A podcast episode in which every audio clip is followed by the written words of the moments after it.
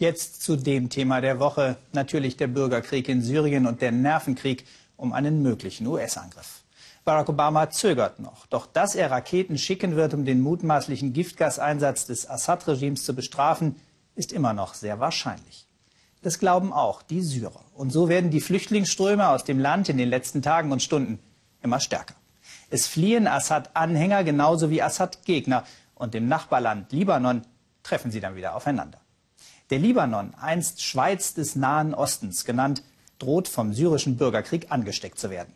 Stefan Mayer berichtet aktuell aus Tripoli. Der Imam führt uns durch seine zerstörte Moschee. Vor einer Woche explodierte hier eine Bombe. Dort oben habe ich gestanden, sagt Bilal Barudi, und musste zusehen, wie 22 Menschen starben und mehr als 300 verletzt wurden, während ich gepredigt habe. Auf seinem Handy zeigt er mir das Ausmaß des Anschlags.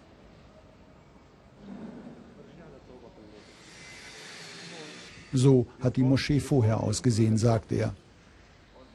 Der Imam selbst hatte Glück. Ein Splitter traf ihn in die Brust. Weil er seinen Kugelschreiber eingesteckt hatte, hat er überlebt. Die Wucht der Explosion war so groß, dass selbst Autos auf der anderen Straßenseite zerstört wurden. Gleichzeitig fand in Tripoli ein weiterer Bombenanschlag statt. Auch dort war eine Moschee das Ziel. An der Friedensmoschee klebt das Blut noch an den Mauern bis in 10 Meter Höhe. Jetzt bauen die Sunniten ihre Moschee wieder auf. Aber der Zorn auf die Täter bleibt. Alle Informationen, die wir haben, besagen, dass der syrische Geheimdienst seine Finger im Spiel hatte. Die Polizei hat mehrere Leute festgenommen, darunter einen syrischen Offizier. Das Verbrechen wurde von Assads Regime begangen. Woher kommt dieser Hass zwischen den Glaubensgemeinschaften? Wir fahren durch Tripoli, sind auf dem Weg in die Syria Street, die gefährlichste Straße der Stadt. Gestern wurde hier noch geschossen. Heute scheint es ruhiger, es sind Menschen auf der Straße. Die Syria Street teilt Tripoli. Unten leben die Sunniten, oben die schiitischen Alawiten. Beide Seiten bekriegen sich mit allen Mitteln. Die Menschen versuchen, den Scharfschützen kein Ziel zu bieten, verhängen ganze Gassen mit Tüchern. Wir fahren die Frontlinie eines Stellvertreterkrieges entlang. Alawitische Minderheit, in Tripoli sind es 50.000 gegen eine Mehrheit von 500.000 Sunniten. Syrien im Kleinen. Der gleiche Hass, die gleiche Unversöhnlichkeit. Oben im Alawitenviertel überall Bilder von Assad, dem Syrer. Ali Foda zeigt uns das neue Büro seiner Partei der Arabischen Demokratischen Bewegung, gesponsert vom syrischen Regime. Hier kommen die Computer hin, dort die Küche.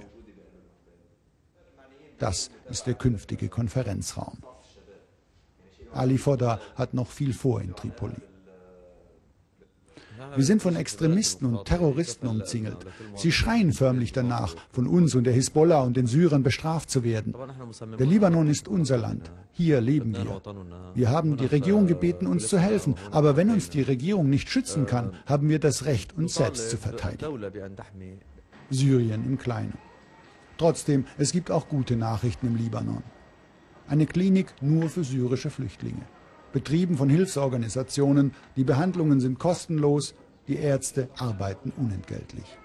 Maher El-Kashef etwa ist Kinderarzt, er ist selbst geflohen, war in seiner Heimat des Landesverrates beschuldigt worden, weil er verletzte Demonstranten behandelt hat. Bei diesem Mädchen geht es um lebensgefährlichen Durchfall.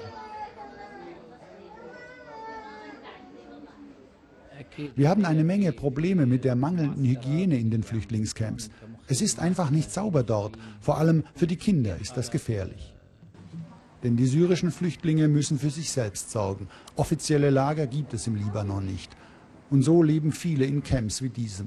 Ohne fließendes Wasser, ohne Toiletten und ohne Perspektive. Bis zu zwei Millionen sollen es sein in einem Land mit viereinhalb Millionen Einwohnern einem Land, das selbst zerrissen ist von Glaubenskonflikten und in dem es schon ein Hoffnungszeichen ist, wenn vor der sunnitischen Friedensmoschee eine Blumenfahne liegt, als Zeichen der Anteilnahme, geschaffen von libanesischen Christen.